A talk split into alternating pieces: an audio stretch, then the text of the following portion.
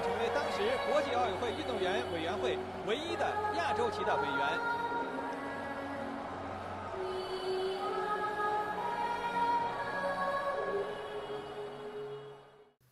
大家好，欢迎来到第七期气泡 Bubble，我是主播 Kiki。我们这一期想要跟大家聊一聊零零后感知的世界公民。那现在呢，C C 和我们嘉宾嘉义还有我，我们三个人都隔离在上海，已经有将近一个半月的时间了。在这段疫情隔离当中，我们逐渐感知到身边开始攒动的移民热潮，加上一种民族主义情绪。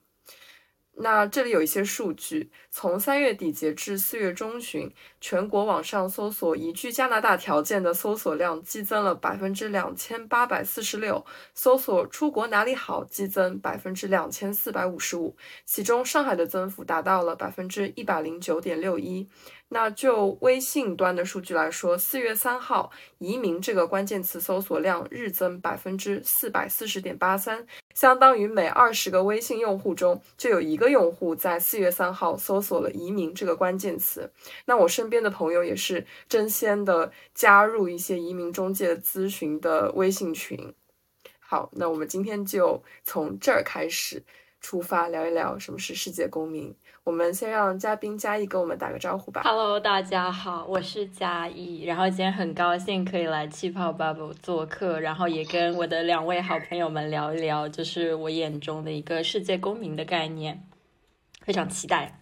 我我可以来就是介绍一下嘉义。嗯，这个主题就是我们在敲定和嘉义聊一期节目的时候，就我就率先想到了这个题，就是世界公民。嗯，因为我觉得他是在我看来，就是我认识他的时候第一天，他问我，他就告诉我说他将来想要去联合国工作。然后我觉得这是我的生活里面就是第一次出现有一个人跟我说他的他将来的目标是要去联合国，就是你就能够感受到我当时就是一种小小就是。小小的震惊，以及他和这个词语就被我快速的联系到了一起。然后他自己的生活其实也是在践行这样子，我我在我看来在践行这样子的一种嗯观念吧。虽然说这个概念本身比较模糊，但是他确实是我身边里所有的人当中，我觉得最像最像世界公民的一个人。对，所以我们这期就邀请了他。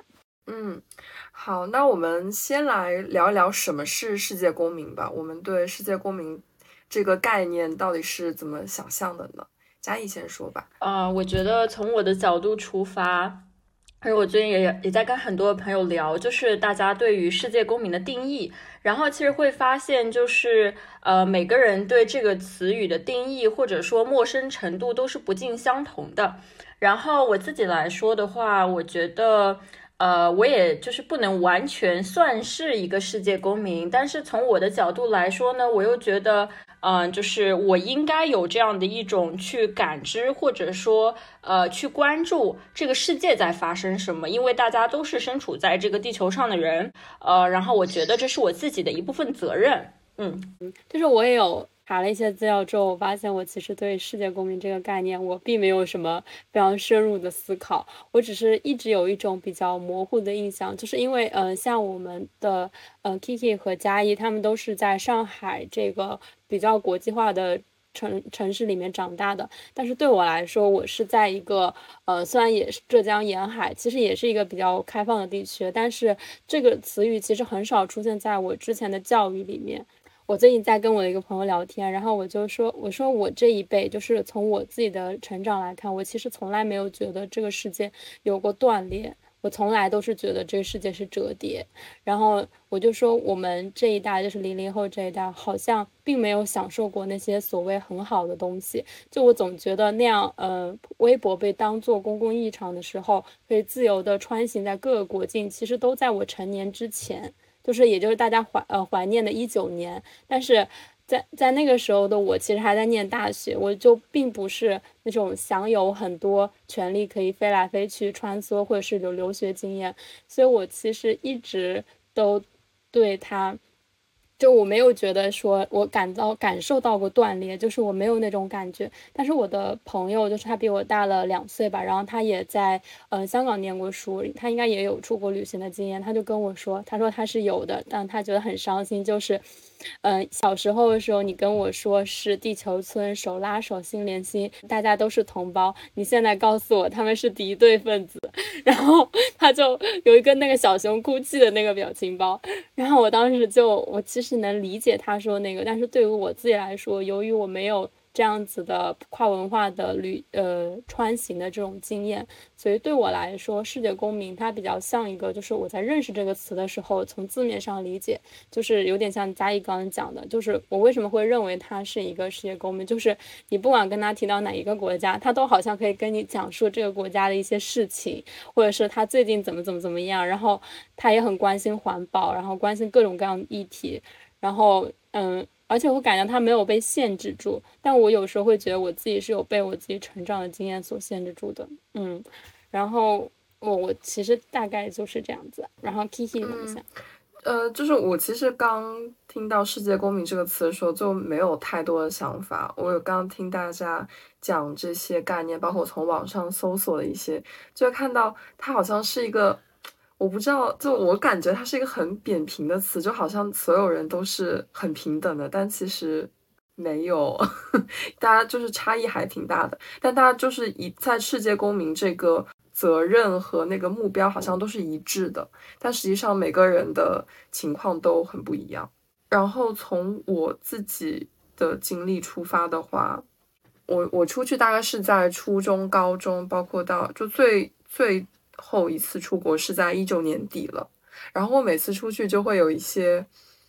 害怕，就总感觉呃，因为是有的时候是跟学校一起出去的一些文化交流的那种活动嘛，然后就总觉得你身上肩负着呃代表你这个国家文化的责任，然后就非常担心自己会做错事。就是一直一直呃，就在外面旅游的时候会有那种恐惧，就是你很害怕做错什么事情，然后就会让别人觉得啊，你们国家这个文化怎么是这个样子的？然后有的时候就不小心会对表现出来一些，嗯，就我们可以只在后面具体聊一聊，嗯。哦刚才你讲这个，是我想到我前两天在看一个，就是讲赌圣，就是周星驰那部电影的一个评影评里面，所以它里面就那部电影里面就影射当时呃香港人对大陆人的一些看法，就是会有那种，因为周星驰演的是一个大陆人，然后去到香港投奔他的三叔嘛，就是吴孟达演的那个角色，然后大家就是会对他们有那种。比如说随地大小便啊，然后手拿一个汗那个毛巾一直在擦自己身上的汗呀，然后还有就是会有诸如此类，就会有而不守信用啊之之类的一些刻板的印象，其实，在那个电影里也是有体现的。然后我就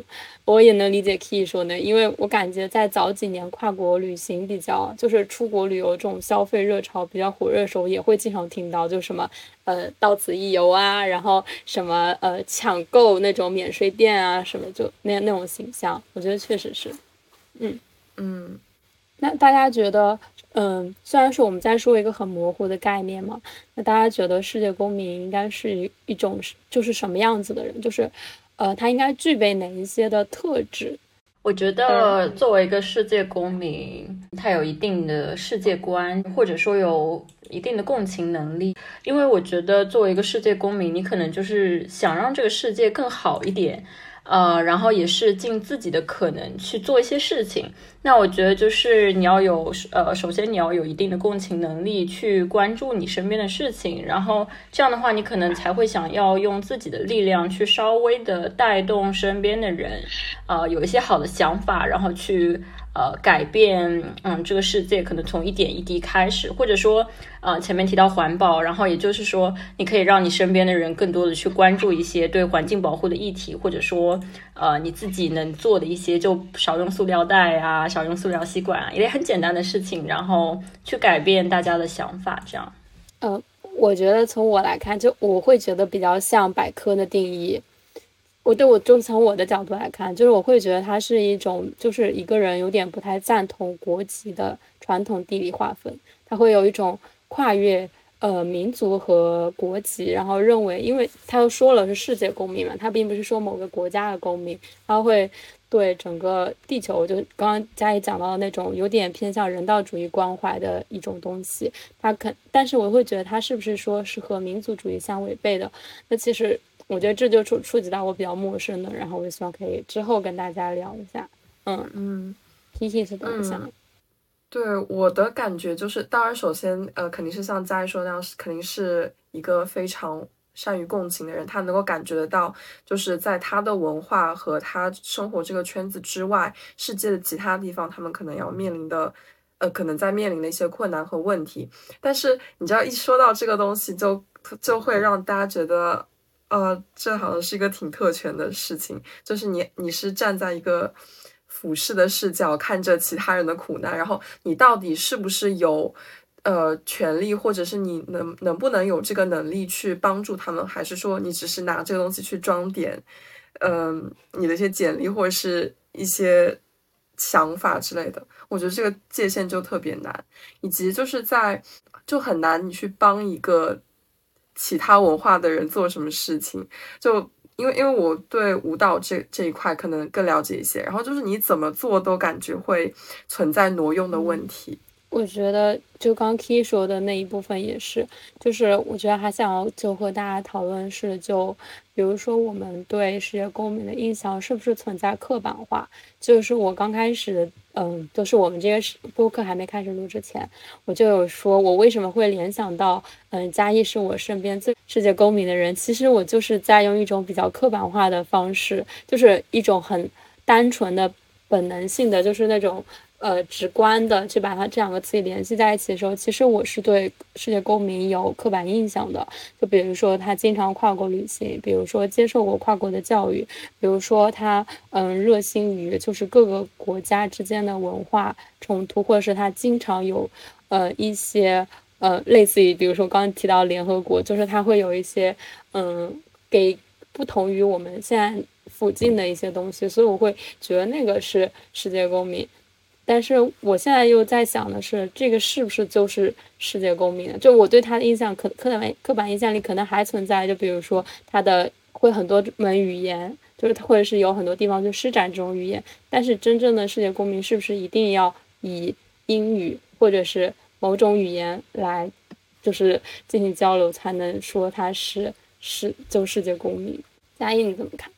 其实我前几天也也跟我的朋友聊到，就是我们觉得当我们作为一个个体，在谈世界公民的时候，其实真的是以一种比较 privilege 的角度去去谈论这个问题。嗯，就是因为，比如说我看到的本身的很多问题，或者说我希望这个世界是一个人人平等的世界，但那个也只是一个我的希望。而且，当你在大谈就是你的希望的时候，其实呃，我们也应该意识到，就是现在贫富差距很大，尤其是嗯，在疫情下，就是这个贫富差距被。拉到了一个可能说是近多少年都没有的一个差距，然后就比如说前两天我看到了一个呃也算是新闻吧，就是说联合国其实也跟就是 Elon Musk 说了，就是如果说呃他把这个账报给他，就是如果要解决现在这个贫富差距的问题，可能需要他嗯 six billion 的一个就是 support，然后这样的话就是可能。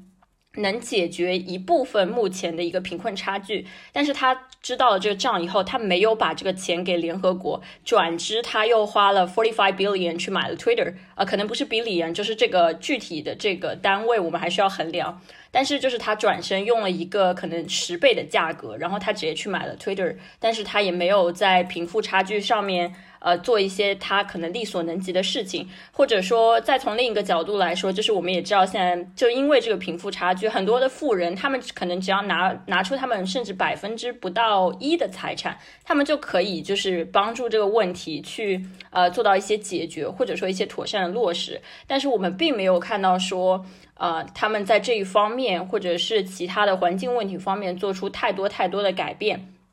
那。就是他们也可以认为说他们是一个世界公民的概念，但是他们真的有这样子去做吗？或者说是去帮助这个地球上的公民吗？就可能也没有。就是他们在打造一种他们的这个呃乌托邦，他们的理想的一个世界。但是我们的世界真的有变好吗？其实，呃，我觉得大家心里都都比较清楚，就是大家也有一个自己的概念，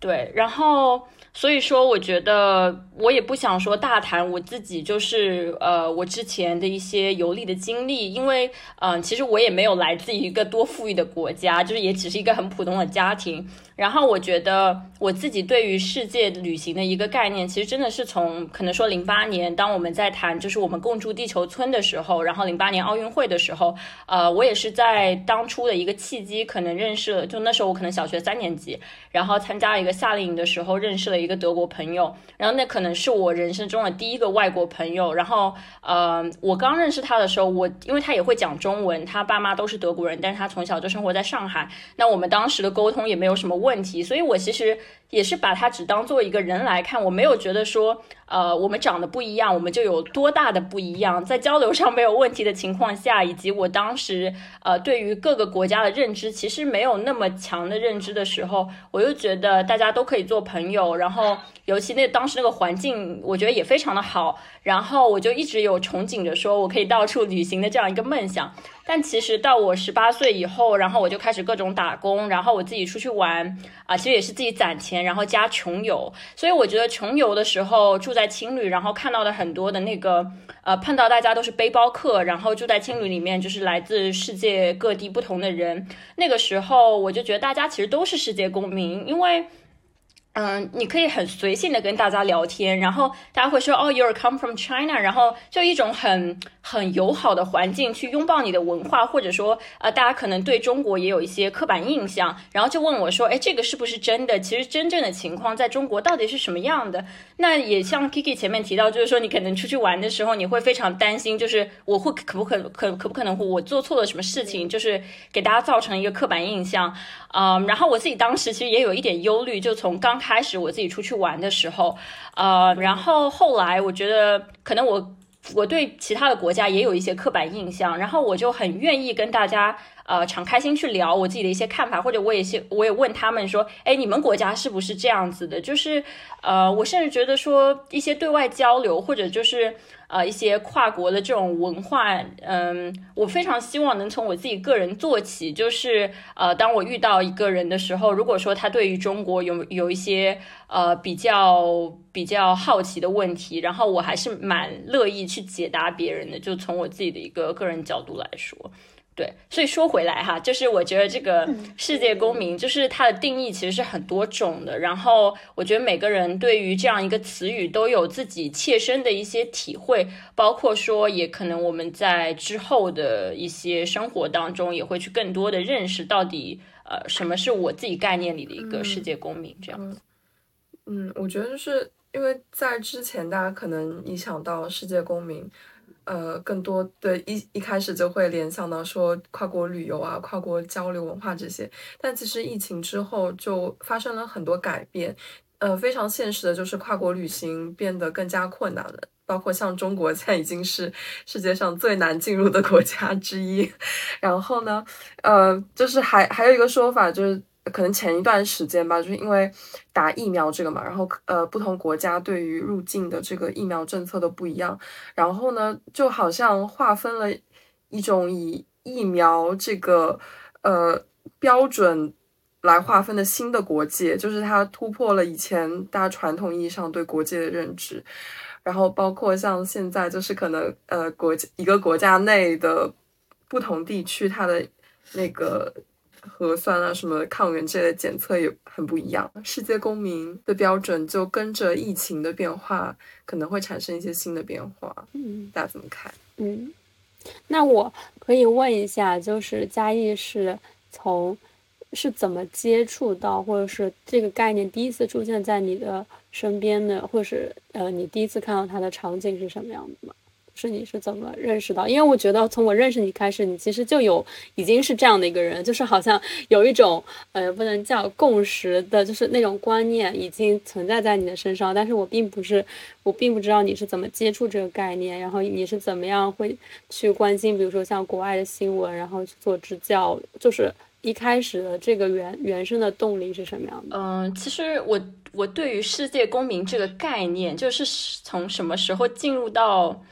进入到我的这个世界，我还我还真的有点模糊，就是，但是呢，我自己是可能大概从十八岁，就是我大一的那个寒假，然后我也是呃机缘巧合吧，就是我就去泰国做支教了，然后在那个之前，就是我高中的时候，我有一直在呃那个爱心暑托班，然后做老师。所以我当时就想说，那既然我有呃就是一点点就是这种经验嘛，就是排课的经验啊，或者说是授课的经验。然后我就蛮想说去了解一下，会不会有一些项目，就是可以支持我说到附近的一些国家，然后也去看一下，就是大家农村生活是什么样子的。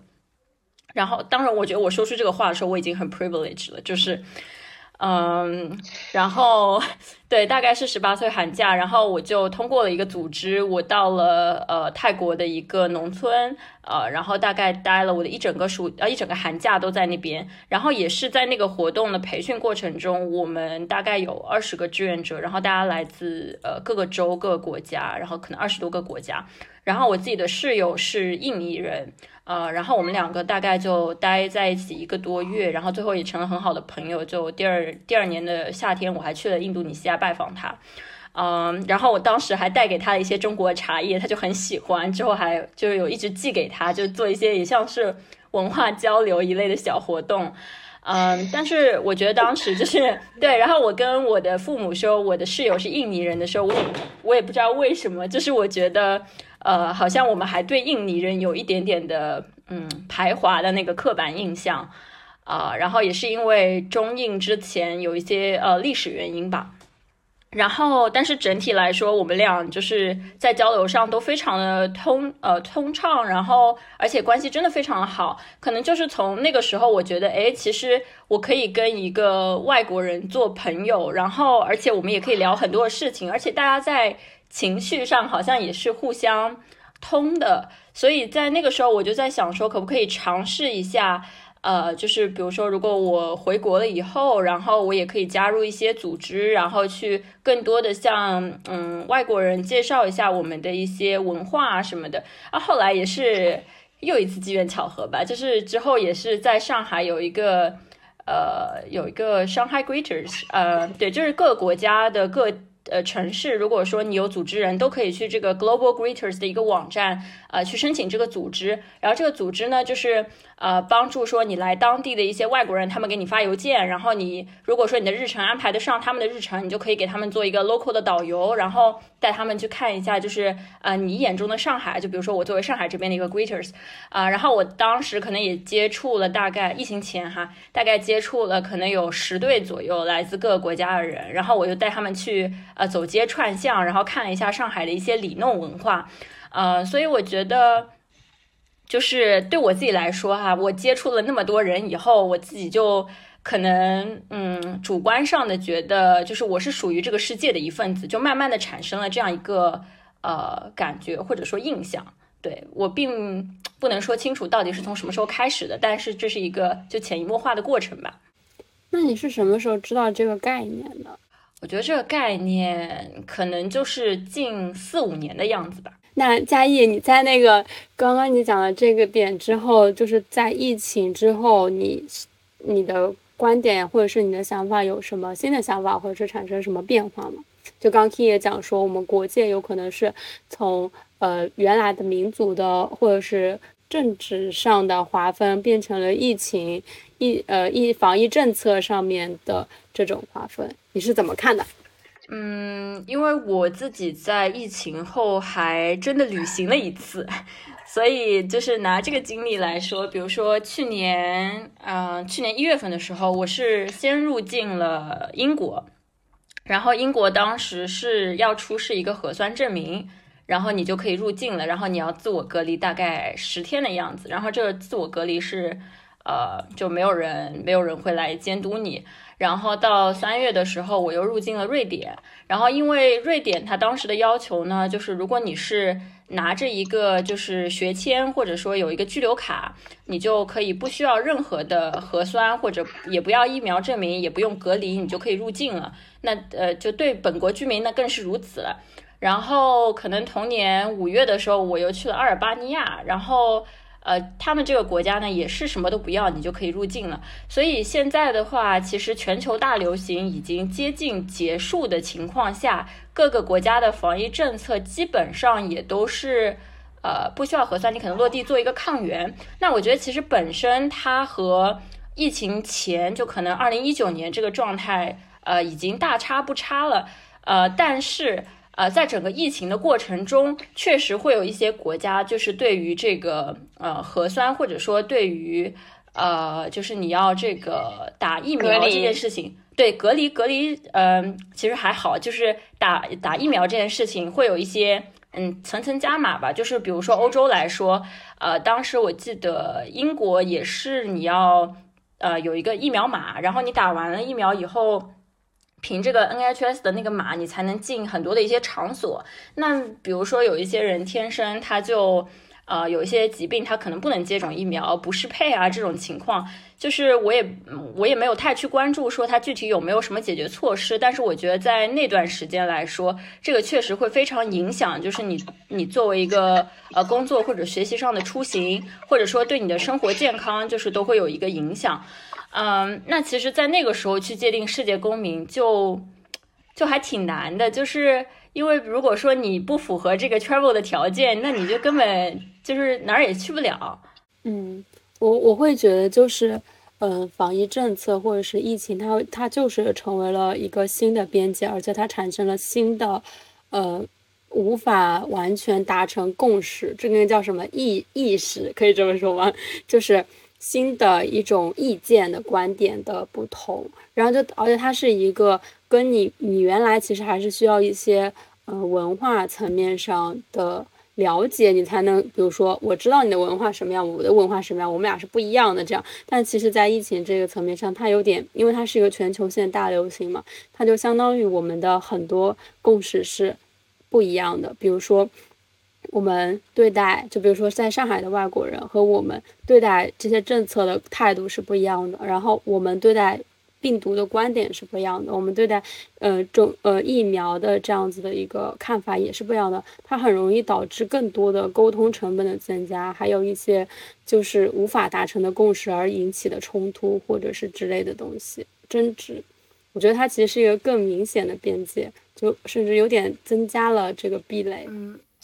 嗯，我我觉得就我自己来说，其实，在疫情之前也是，嗯，各种想法什么之类还没有那么成熟的时候嘛，因为正好是一呃一九年底，就是算就正好十八岁，然后之就是我之前对于世界公民的想法，就是那种你知道广告上面画出来一个地球，然后很多不同肤色的小人手拉着手，然后围着一圈那种感觉。对，就是很很可爱，然后让你觉得很 fancy 的一个概念，就是好像大家都可以在一起交流，然后，呃，包括像跨国旅游这种就不用讲了。然后一直到疫情之后，可能大家的交流，就是我我跟我其他外国朋友的交流，都很限于在社交媒体上。然后呢，就像最近我。其实有很犹豫过，要不要在 Instagram 上面发布跟上海疫情有关的东西，因为我不知道到底有多少人会 care 这件事情。但是我就是有的时候会发，然后也会去看有谁看了那些呃视频，或者说他们有没有关注什么东西的。我就感觉大家好像就是在外国的朋友就没有很关心这个事情，不太好衡量。他们可能也是看，然后。你也不呃不能说他有义务转发什么东西的。我理解你说，就是其实它指向一个问题，就是说世界公民他到底是不是一个虚幻的概念？就是我们真的能不能够去嗯共情关注这个地球上发生的另外一件事情，或者是去关心那里的人，就是已经是一个比较大的新闻了，我们起码要给予一定的关心吧。就是或者是它只是一个。一个美好的概念产生出来，但它的实际上并不是这样子。嗯，因为你就能发现很大比例上，就是他们会他们会很关心俄乌事件嘛，然后就会转发很多东西。但相对来说，对上海就没有那么关注。虽然其实也是一个蛮大的人权事件。可能我看那个媒体也是一个就是海呃 Instagram 上的中文媒体，所以我会感觉到就是说海外的华人和港澳台地区的。嗯，人们还是会很关注上海发生的事情。那我觉得也也情有可原吧，就是感觉毕竟可能离自己的更近一点，而且是在同一个，如果用语言来进行划分，毕竟是在同一个语言的这样一个使用范围内的发生的事情吧。呃，这次上海的疫情嘛，然后我们就能看到很多，就是外媒的报道其实是逐渐降低了。就是原来我们可能看到比较主流的呃 BBC、CNN 这一类的媒体，就是对上海的这个疫情报道，其实就是一个一篇概括，可能就没有了。然后之后他们的视线就转向呃俄乌的一个战况吧，可能。然后但其实相对来说，可能日媒。有可能在上海的日本人比较多，然后日媒对上海疫情的一个报道其实还还蛮持续更新的，可能就是每天他们都会有一篇一两篇相对的报道。然后一方面我有听到一个说法，也是大家越来越看不懂了，就是所以他们干脆就不报道了。因为毕竟我们知道，就是这个隔离政策就是很很少了哈，现在就是不怎么对，就是嗯，越来越少的一些国家，而且会有很多新的词语被造出来，对对，什么静态管理，什么硬隔离，对，但是日媒来说，对他们可能能理解，就是这些词语到底是什么意思，因为毕竟就是我们的语言也非常的相近。对，然后对于 我觉得外国人，就是这些外媒来报道这个事件，可能对他们来说也也更难了一些。但是我自己的话，我还是有在 ins 上发比较多的一些，就是在上海的视频，或者说呃，就是一些嗯正在发生的事情吧。然后就比如我前面提到那个印尼的朋友，他就会看到我的。呃，这个 story 就跟我讲说，哎，到底上海是现在是怎么样？就是看你每天都在家，然后我就是，我我也不能就是说的很明白，我也回了一句说，我也想知道上海怎么了，就是，呃，就大家都关在家，对，所以我就是能感觉到，就虽然说，哎，怎么说呢，全球化各种，但是这种文化上的壁垒是感觉很坚不可摧的。就特别是呃，比如说在西方生活或者学习的人，他如果带着东亚的文化在那边，就会感觉到自己非常的隐形。就我有一个朋友在呃英国留学嘛，然后他们也会讨论一些文化政治上的事情，然后他们呃他们呢，就是可能是带这种政治正确的。那种想法就会研究，比如说黑人啊、犹太人那种比较多，但是就好像不是很关心亚洲人的东西。然后我这个朋，我这个东亚的朋友，就是他会自己去研究东亚的东西，因为他发现他还是没有办法，呃，完全脱离自己的文化语境。就是他他真正关心的还是自己嘛，就大家真正关心的都只有自己，所以他会感觉到一种在那边的文化割裂，然后会。就我也有最近看很多留学生的那个东西，就他们会在呃另一个文化环境里面更加发现自己那个文化身份的孤独感。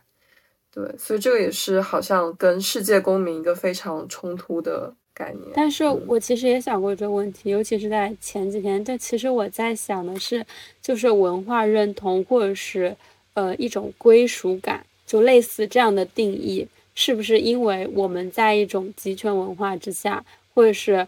呃，不，比如说我们东亚文化所特有的这样的一种东西，就是我其实也在想这个事情，就是我觉得可能真正的世界公民，就是现实层面上肯定是会有很多文化壁垒吧，但是会不会在他的心里，他就是会觉得世界上所有的文化都是，比如说人类造出来的文化，或者是他就没有那么渴望某种归属感。我都我我感觉就在我自己身上，因为我上次好像也问过我前男友这个问题，然后他就觉得我我我说啊会不会出国之后就很没有文化认同啊什么什么，他就会说是不是有没有可能是这个概念本身就是虚幻的，就就有点像民族这种构建出来的，呃呃，因为呃不知道怎么说，就是文化本身就是。我觉得，我觉得文化本身就是一一个是构建出来，第二是就是它就是有一定的暴力性的，所以我会觉得说，那我们在提到文化认同的时候，其实我们所代表的文化，就是你往下想，其实很难想的，就是我们能说我们的文化是中国的文化，那你再往下想，我们可能是汉族的文化，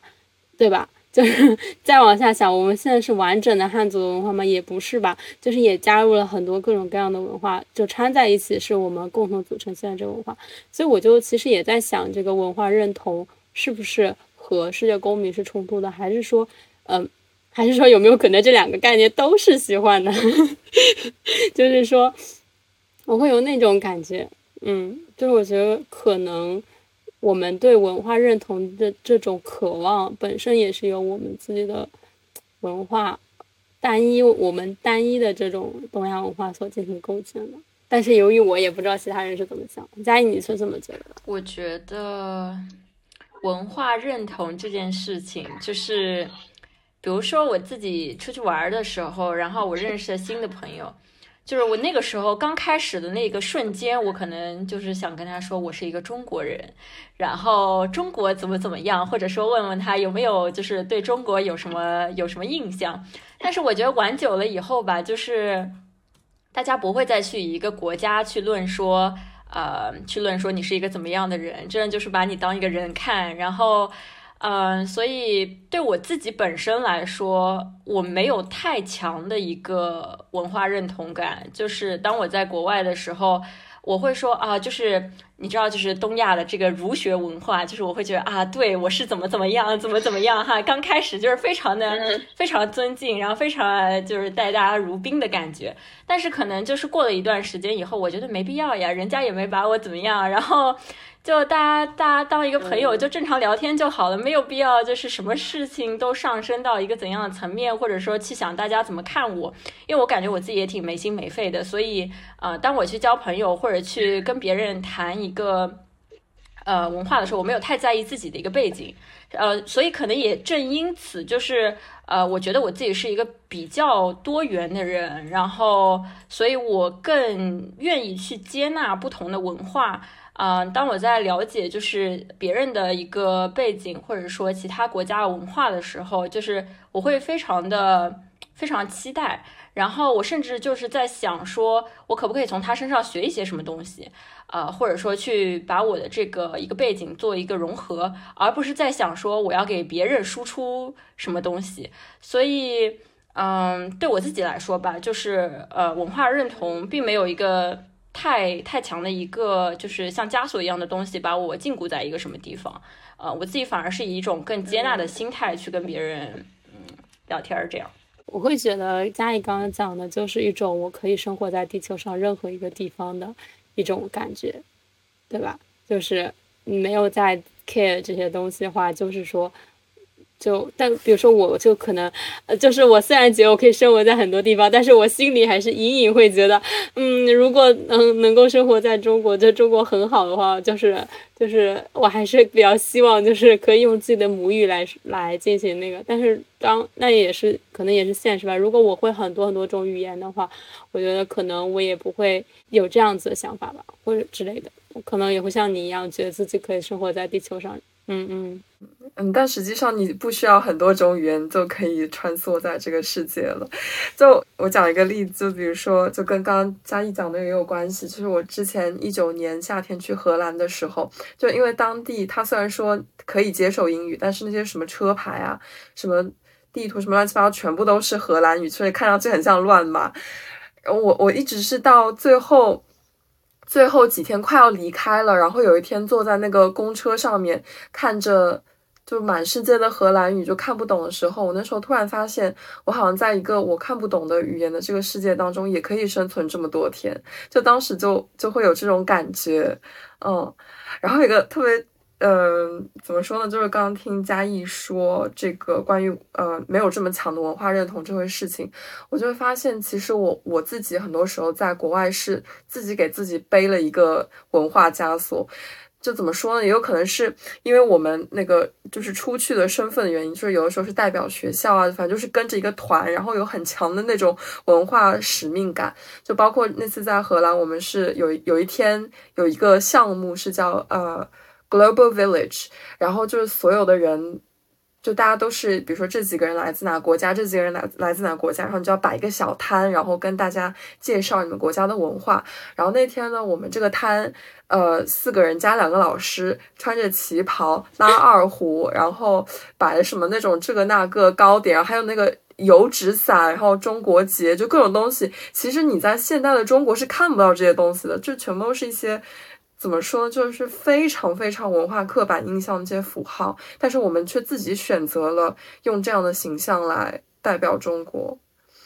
对，所以我现在回想的话，我就觉得确实是自己背上了那个枷锁，但是其实可以活得更轻松一些。嗯。但我觉得也有个过程吧，而且你当时由由于你出行的目的，就比如说，如果是，啊，国家元首的夫人，她可能就需要穿一个那种很很有中国味道的，就我觉得可能跟你出去的那个性质跟嘉义还是有一点区别。但对，就是我觉得在这种跨文化的交流当中，就很容易自我刻板印象，就是你背上了一个刻板印象，你不是一个真正的生活在现代的中国人。然后我觉得有一些，就是很多东西它不是你刻意展示出来的吧？就我记得那那就是也是在那边我们开会的时候，然后中间休息，我就掏出来一个那种义乌制造小商品的镜子，就它是一个缩小缩小版的苹果电脑，然后就是它它那个壳它是翻盖的嘛，然后那壳子上就有那个 Apple 的 logo，然后我旁边那个就是一个。对德国男生就惊呆了，他说：“你哪里来的？哪里买来这个东西？”然后旁边也有一个在中国生活过的外国女生，她就说：“嗯，是中国拿来的，中国什么都有。”我对我就是觉得，他很多这种真的能代表文化的东西，都是挺无意识当中流露出来，就是你没有办法通过那种硬的传输告诉他 中国是一个什么样的文化。对，嗯。还蛮有意思的，哎，那我们讲了一些比较好的部分，大家会在文化交流当中遇到一些歧视性的事件吗？因为我个人就是在每一次跨国文化当中都会遇到歧视性的事件。呃，我有，就是我就讲，我就讲，我想想，最近啊，也不说最近吧，就呃，去年在瑞典的时候，然后我觉得就是大家对瑞典的一个，就说刻板印象好了，就是一个已经比较平等或者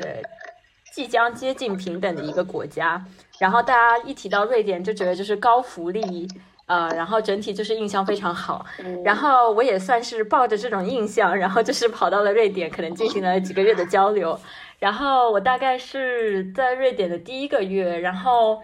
呃，我一共就是在整个四个月在瑞典的期间经历过两次，我印象当中可能是两次这样子被歧视的一个一个事情嘛，一个经历。然后第一次可能就是我在我进超市，然后就会有一位先生，然后他穿了一身黑，呃，然后我就。就是我的刻板印象，他可能就是超市保安，因为他那个时候正好在那个超市进口的地方，然后他是跟可能他的呃夫人或者怎么样，然后他们购物完准备出来，那那时候呢，他就对我说了一句 Have you got vaccinated？然后那个时候就是在瑞典还没有开始接种疫苗，呃，然后我是可能说打完两针疫苗，然后我就到了瑞典。然后我一开始我就想说，这个人也蛮奇怪的，就是我进超市还要问我打没打疫苗，然后我还没有意识到这件事情。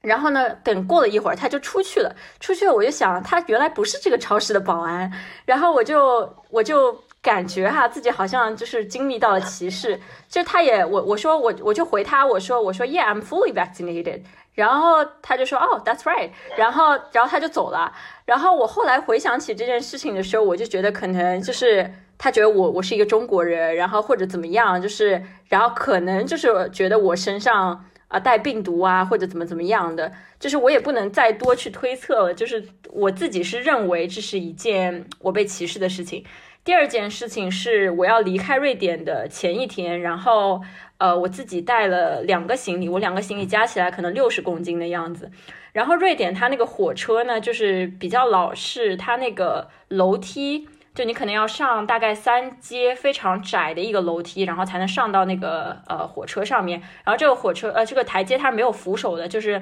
从上面往下放下来的这样一个样子。然后我那个箱子是可能二十八三十寸吧，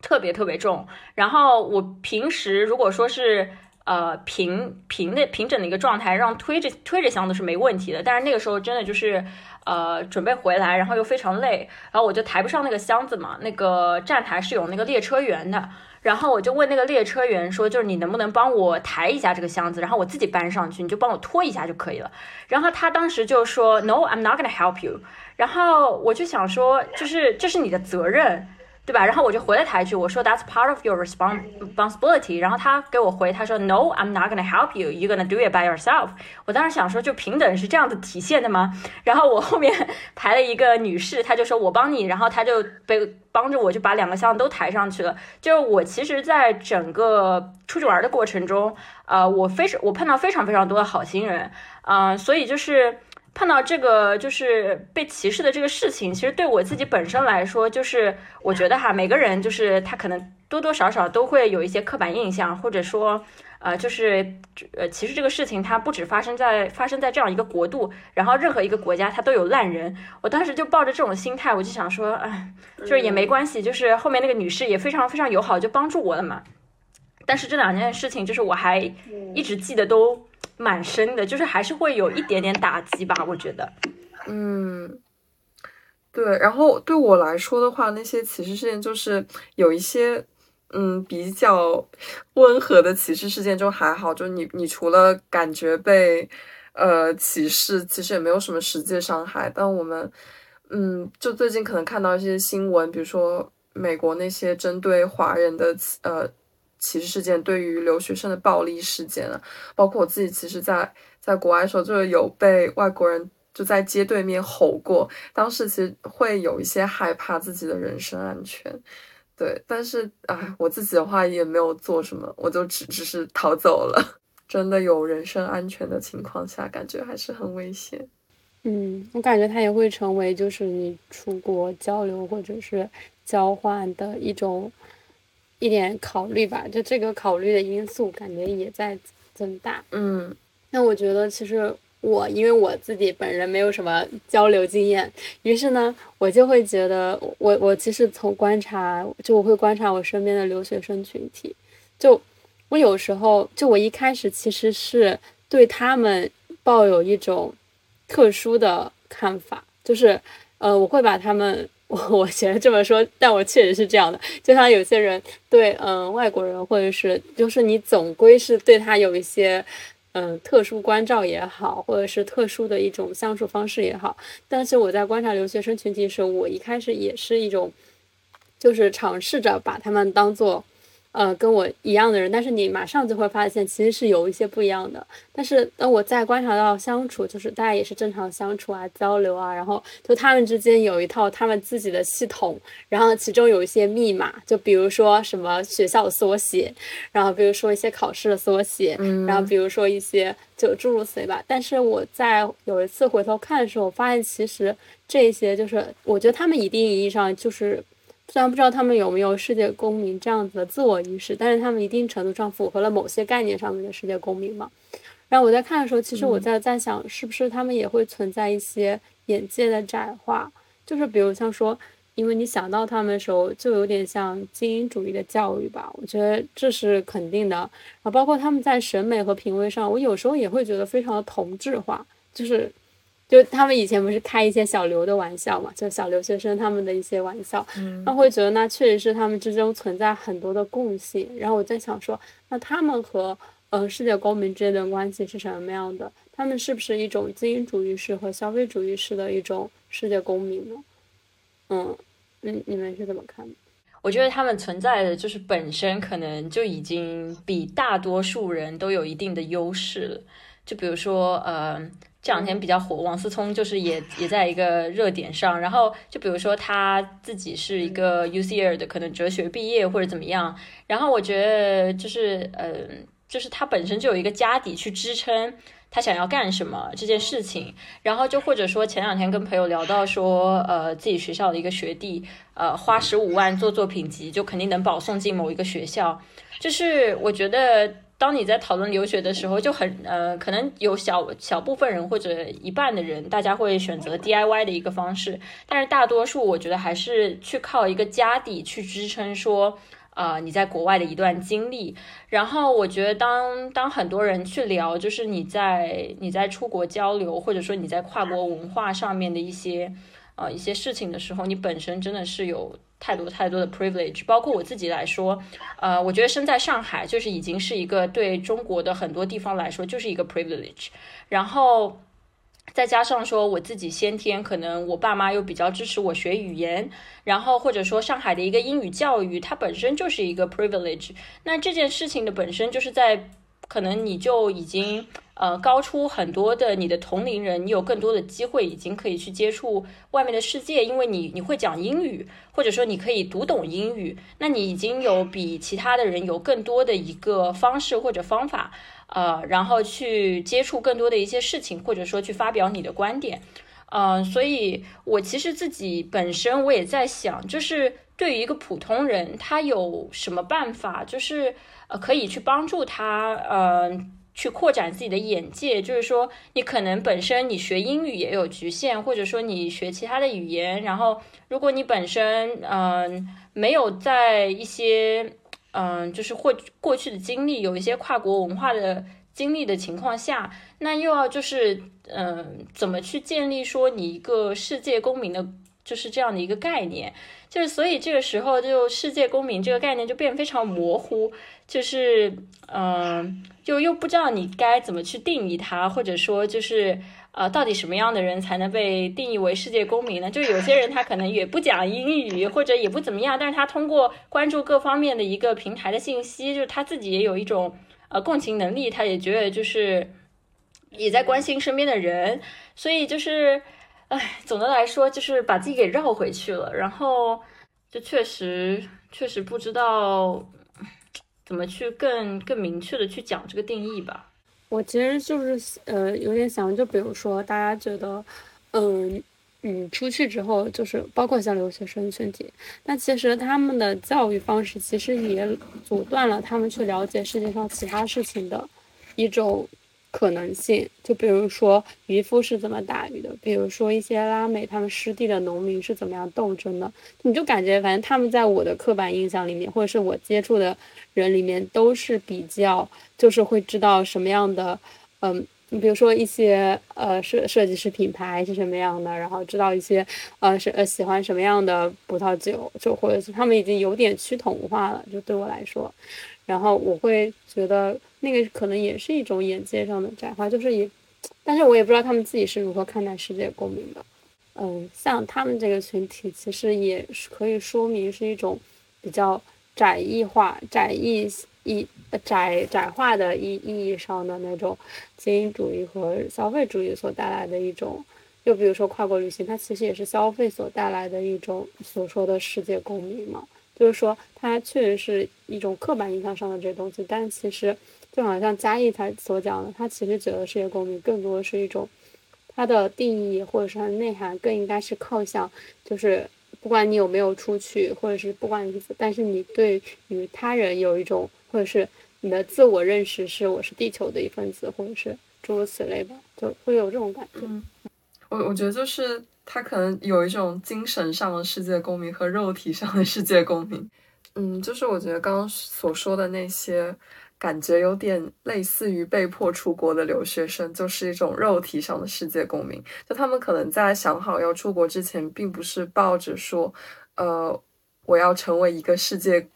公民，我要关心整个世界的事情而出去的。其实我还蛮赞同 Kiki 说的。你赞同他什么？就是我，我觉得很多，就是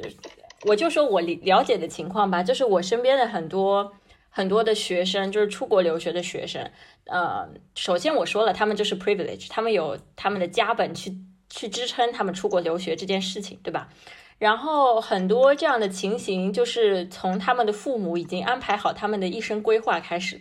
所以就是。就像 Kitty 说的那个肉体呃世界公民这样一个概念，就是在他们可能就没有计划好，就他们自己还没有呃计划好说他们要出国留学这件事情的时候，他们爸妈已经为他们做好了这个决定，就是你要肉体出国，然后你要就是 呃在国外接受这样一种就是类似精英教育，或者说呃就是呃被你打造好的这样一个环境里面，然后你去学习。所以我觉得，就是大家对世界公民的这个定义可能真的很不一样，或者说就理解上来说吧，就是都还蛮不一样的。就你可以在网上看到一些就对留学生的批评，就是说这这一部分人他们出国之后还是会待在呃唐人街，然后去给中国人的饭店打工，然后就会出现很多中国人骗中国人的事情，就比如说给他们克扣自己人的工资等等等等，就是他其实在国外没有一个真的融入那个世界的感觉，就还是在寻找自己跟自己文化相同的那个圈子。然后还还有一个就是刚才说到，比如说使用一些英文缩写，这些就在可能在那个文化当中已经很熟悉，呃，使用这一套规则的人，但是在一些民族主义情绪面前，就变成了这里是中国，你在这里说什么英文，说什么缩写，就是会有一种，呃，就是反过来会有一种民族主义的体现吧。然后就包括其实。呃，我我我最近有遇到一个事情，呃，我还跟挺多朋友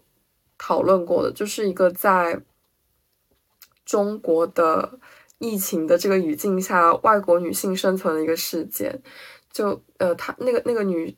女生是一个乌克兰的舞蹈老师，然后呢，她这段时间就是跟着在上海封锁嘛，就然后她作为一个外国人女性加上租客，然后就。呃，面对了很多不公平的就生活上的事件，比如说他没有足够的水喝，他是一个外国人，他抢不到菜，然后包括还要被房东欺压，然后他是一个 Turk 老师，电臀老师，就是还面面面临着中国主流对他这种低俗色情的指控，然后他也没有办法上课挣钱，就他其实面临着很多的。在这个特殊时期上，各种方面的压力，然后他就在呃 Instagram 上面分享一些他生活当中遇到的这些境况，呃，以及可能就是在吐槽这些中国，呃，在这个情况下面不平等、不人性的政策，然后就被中国的 Turk 老师截屏下来，呃，发表这样的一个声明，说我们不支持这样的。呃，恨中国的老师，懂吗？就是他有一点那种民族主义的情绪，就觉得你一个外国人，你不可以说任何关于中国的坏话，就是你要在这里挣钱，然后你一边又说坏话。当时我其实觉得特别不能理解，因为我完全能够呃体会那个乌克兰老师的处境，就是他说的这些都是完全正常的，就包括像在上海的中国人都。呃，到处在吐槽这些政策不公平的情况，但是就是会有一些怎么说民族主义情绪可能比较强的人，他就会坚决的去捍卫那个他认为的底线，对，然后其实就是反过来，嗯，其实挺不利世界公民在中国这样的一个情况下的发展的，就其实对外国。人对外国女性很不友好，而且我觉得正是因为疫情这件事情，然后反而就是使我，就是他好像在迫使我产生更为强烈的逃离的欲望。就是我我自己觉得，就我为什么会就是想到世界公民呢？就是我真的觉得世界公民的这个概念，虽然它有可能在提出之前，就是且不说它是否是伪善的。或者是它是否是一个虚假的口号？但是我觉得是有一些人真正在践行这件事情的。然后我其实觉得，就是相比于，就是一边是极端民族主义，另外一边是世界的公民化，我会觉得我会就是我内心深处是比较想要就是去往世界公民那一段的，就是。所以我最近也在看一些，就包括刚刚讲我说文化认同的这一点，然后我在想说，我是否有可能去突破，或者是，呃，有机会去放下这个东西，就是就不把这个东西背起来。对我是不是有可能逃出这种，因为这种民族主义叙事吧？因为我真的觉得，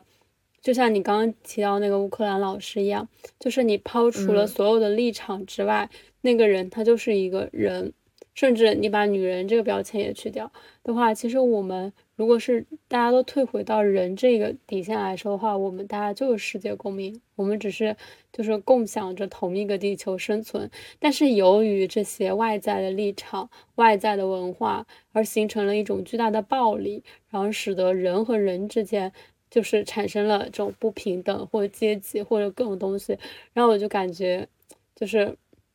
就与此相比，我会突然之间就是觉得世界公民这个概念是一个我很想要去好好了解一下，然后就是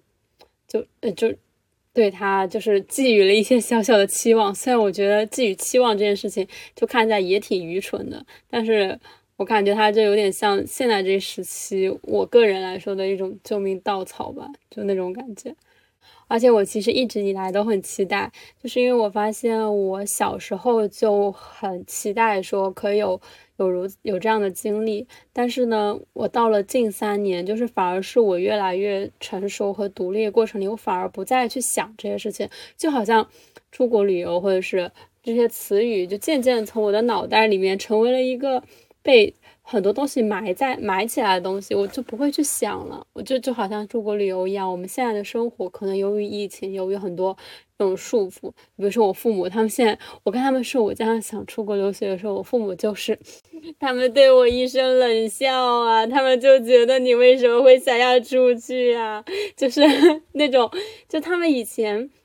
可能还只是觉得说，我可能负担不起你出去，然后一点小小的愧疚或者怎么样。他们现在就觉得你说出这个话，你真的好好笑啊，就是觉得所有人都要来害我们，就诸如此类的。然后你们还你还要出去之类，然后我就发现其实整个环境都在不停的收紧，但这种收紧就只会让我想润，就是 想要。然后我其实，在世界公民上还是寄托了一些东西。可是，哎，就是我我我其实就是也在想这个事，就是你就是外国的月亮真的有那么圆吗？就你可能出去之后也得不到特别完整的那种你想要的体验吧。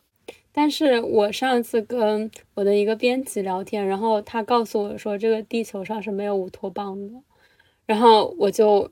觉得，然后我就想了一下，我觉得对我来说不可缺失的东西是哪些东西？然后，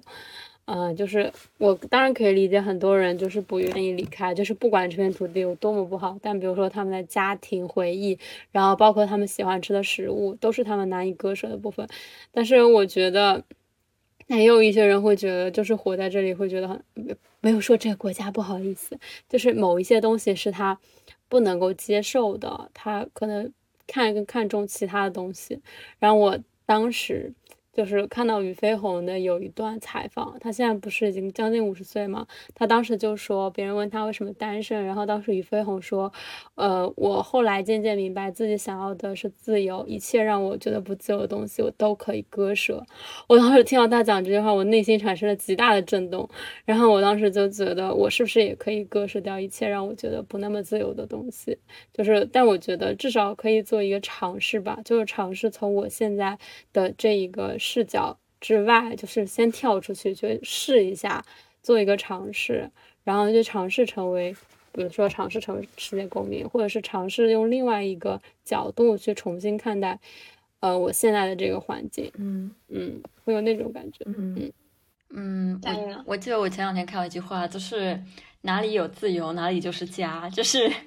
呃，包括我前面提到说，就是我我没有一个很强的文化认同，所以我觉得就是我的家是在这个球这个地球上，呃，所以就是其实，在比如说，如果我们谈生活成本，其实你住在哪里，像现在上海的生活成本也非常国际化，就是呃，然后其实你生活在哪里，这个成本是是相差不差的，就除非说你跑到真的 top 前五的 GDP 的国家，那可能可能还稍微高一点。呃，然后在文化，就是在整个的这个，嗯，就是生活的这个环境中，呃，我觉得就是可能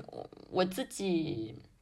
我自己还没有完全想好，但是我只是希望说。呃，我可以稍微过得再开心一点，然后我对我的生活追求就是，我可以不要有那么那么多，就是每天就想说啊，我什么时候可以出门，我什么时候可以干嘛干嘛，就我希望说是能达到一种，我如果想做什么，就是我马上就可以去做的这样一个状态。那这个是对我来说比较理想的一个状态。就或者说我们有计划说，呃，明年想回那个家里的地里面去种种地，就是。就就听起来也很 privilege，就是我自己生活，其实我非常向往能回到一个农村。然后我之前就是可能从我开始支教或者怎么样，就我每年都会有两个月左右就是回农村，然后。回农村。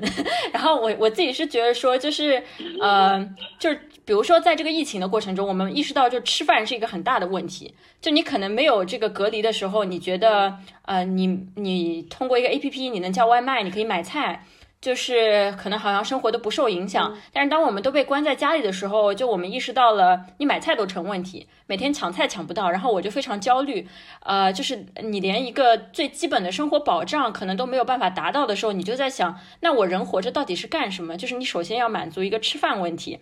呃，然后这个时候我们也在讨论说，就是你你理想中的生活是你要有很多的钱，但是其实你现实中的活生活就是你得先吃饱饭，所以就是。也是在这个隔离的过程中，就是我我我跟我的先生我们俩聊天，然后呃我们就聊到说，就是我们也非常想回去种地，呃就是觉得就是你先真的解决很多很多人吃饱饭的问题，就是非常重要的。然后包括他自己家里面的就是这个呃生产出来的农作物，然后每年他的就是家人也会把这些农作物捐给他们家附近就是吃吃不饱饭的人，就或者说就是一些。可能呃，因为贫富差距导致就是大家还属于在一个发展中的阶段，然后就是把这些嗯多余的一些蔬果，然后再去呃帮助就是一些需要帮助的人。所以就是在整个疫情期间，呃，我们也是就如果说真的有多的物资，我们就是放在电梯里让大家拿。呃，我觉得，我觉得真的就是说我比较倾向于，或者说我比较寄希望于我可以生活在一个呃。还是相对于比较比较自由度更高的地方吧。咱们大家就是一个说话小心翼翼，没有说国外的月亮更圆的意思哈。就是当我们讨论一个讨论一个地方的时候，就是我觉得每个地方都有好有差，然后没有一个地方是没有一个地方或者国家是完美的。就是甚至现在欧洲有很多年轻人也在骂，就是大家所生活在一个社会，对，所以没有一个绝对的月亮圆。是什么白人中产吗？还有什么富人政策？对对，剩下我们就对，就就不在这里聊了。那大家觉得我们既然世界公民这个，就是看起来已经有一点冷却的概念，就是我反正是真的很少，就是感觉叫好像现在是叫政治分离主义吗？还是什么的？就是说，嗯。但是因为由于我也不太专业，我我其实并不知道它是从什么时候开始的这种，呃，有点像地球村的消逝。有一些人他会觉得是从英国脱欧开始，有些人可能会觉得从疫情开始，有些人可能会觉得从中美关系的紧张开始。但是我觉得在这种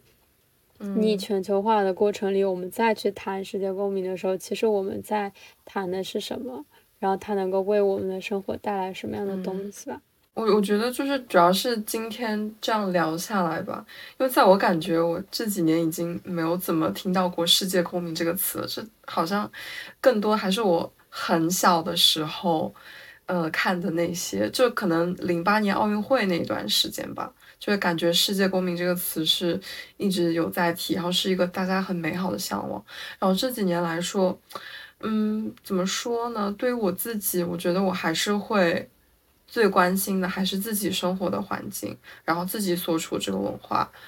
嗯，但是我觉得今天聊下来，会让我感觉对跨文化的交流没有那么恐惧的心理了。我就是有在意识到自己会莫名其妙的背上一些恐惧的枷锁，然后其实是可以试着把那些东西拿掉，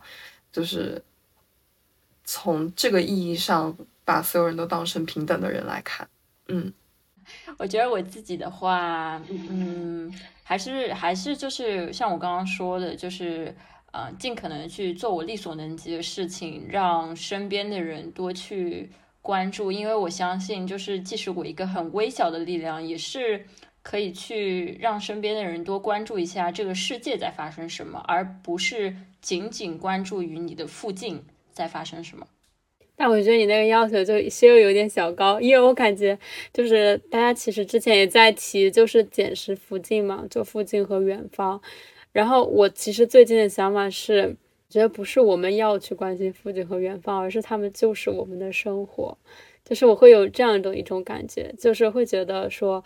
嗯，怎么说呢？虽然我我也并不是很在乎其他的，我觉得我的很多不在乎，其实。的概念的消解，其实就有点像嘉义上次发给我的那个，就是有些人对他的学校排名的消解，是因为他觉得，比如说你现在能说出越南排名第五的学校是什么吗？其实你说不出来。然后也就是说明，其实你在中国的这个学校排名也没有那么多人在乎。我其实发现，就诸如此类的事情，我很早以前发现了，就是没有那么多人在乎的，然后就自发的对了很多概念进行了一些消解吧。然后我现在就是会觉得。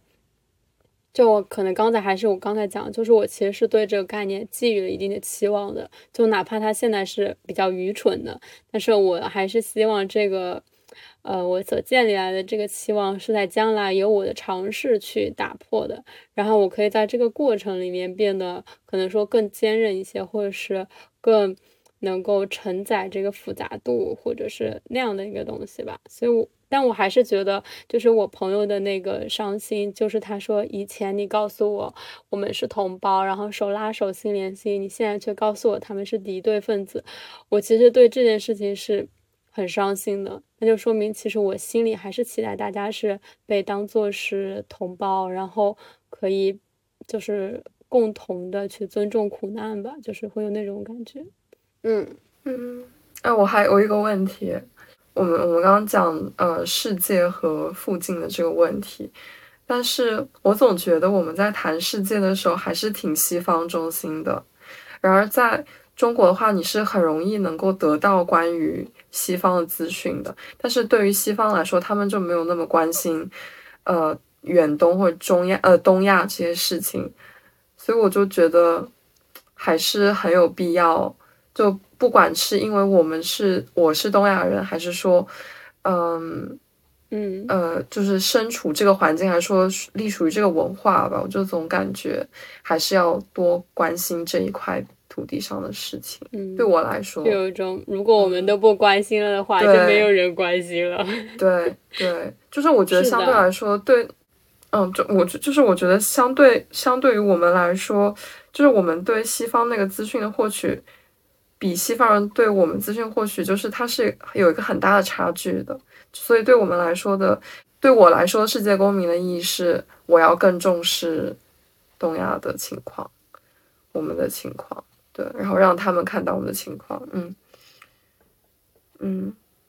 对，就是我发现很多的，呃，在比如说就以中国为例吧，就是我们有很多很多的新闻，或者说在发生的事情，然后，呃。就是大部分的主流媒体，它不会再去把这个事情再做一个翻译，或者呈现在一个外媒的这个媒体上，就比较少，不会说是全部。不像说，呃，国外有一个新闻，中国各路媒体就马上就把它翻译过来，不管说它是对还是错哈，所以它马上就有一个同步的同时间的新闻就发布了。然后我觉得这可能也是之前就是可能大翻译运动，就是突然就有一波人，然后大家就开始去。呃，把就是一些呃发生在这边的事情，实时的更新在了各个的这个社交媒体平台上面，所以我觉得是不是应该就是也有一些人去做这个事情，就是真的让大家知道这这片土地上在发生什么事情。就如果我们自己的人都不去不去传播这个事情，那就是连在这片土地上的人他其实都不清楚到底在发生什么，那就更不要谈说呃我们怎么就去发出声音，让更多的人知道呃这个事情。对，其实最近我在 Instagram 上有发现好几个账号，对他就是不管说是用中文的形式或者是英文的形式吧，就是呈现一些真实的事件，然后对可以让外面的人看到，就还挺好的，就在墙内看不见的事情。我觉得，嗯，Key 说的这个点就是和，其实我觉得他就是我现在其实觉得，刚又想了一下，我觉得你刚刚说的那个就也是。很对的，我觉得我们为什么没有那么关心世界，就是因为我们现在的现状很迫切。就是，而它有一种，就像当时海马星球那一期性别及种姓那一期讲，就是说它是有一个语境的问题。就比如说像环保或者是 LGBTQ 群体的语境，它其实是发达国家语境，就是比如说北欧或者是一些，就他们是这样开玩笑，就是说环保这一题，就是呃，就是北欧那一些已经解决了什么阶级问题，就基本共同富裕了什么之类的人，就做去做那些事情。我在我们的国家就。还是比如说像性别暴力，它又是一个很本土、很迫切的问题。那你在这个之上的话，你可能就嗯，可能确实会对很多议题产生一些忽视，因为他们可能确实不是我们现在需要就那么迫切。所以我现在觉得，Key 刚才讲说我们要多关注远东，就是我们现在生活里在发生的事情，我觉得也是，我觉得你有你刚刚说的那个，就是有迫切性的那种感觉，就是我们对，因为他们可能对我们的关注也没有那么多，好像确实是。我们这个语境更应该关心是，相反是我们的嘉义实在是太有 privilege。没有啊，我觉得就是我我非常努力，呃，把我的精力全部投身于就是在发生的事情。这个发生的事情是不局限于它在哪里。像圣母一样。仙女散花，然后你知道，对啊，就是我每天就真的像一个圣母，然后还像一个什么？哎呀，一下子想不出来这个词。就是我每天还要支教，呃，告诉告诉我先生每天就发生什么事情，我还要复述。就我自己已经在家里首先实现了大翻译运动。那我们这一期节目就差不多到这里了。然后我觉得我们讲的也是一些就是不太成熟的小观点，但是是属于我们的比较原生的一些观点和经验。嗯，然后如果大家对比如说世界公民这个概念的演变啊，或者历史啊之类的比较感兴趣的话，大家可以去小宇宙上以这个关键词去搜到一些优质的节目。对，然后但是那不太属于我们节目的定位，所以就感谢大家的收听，我们下一期再见，拜拜拜。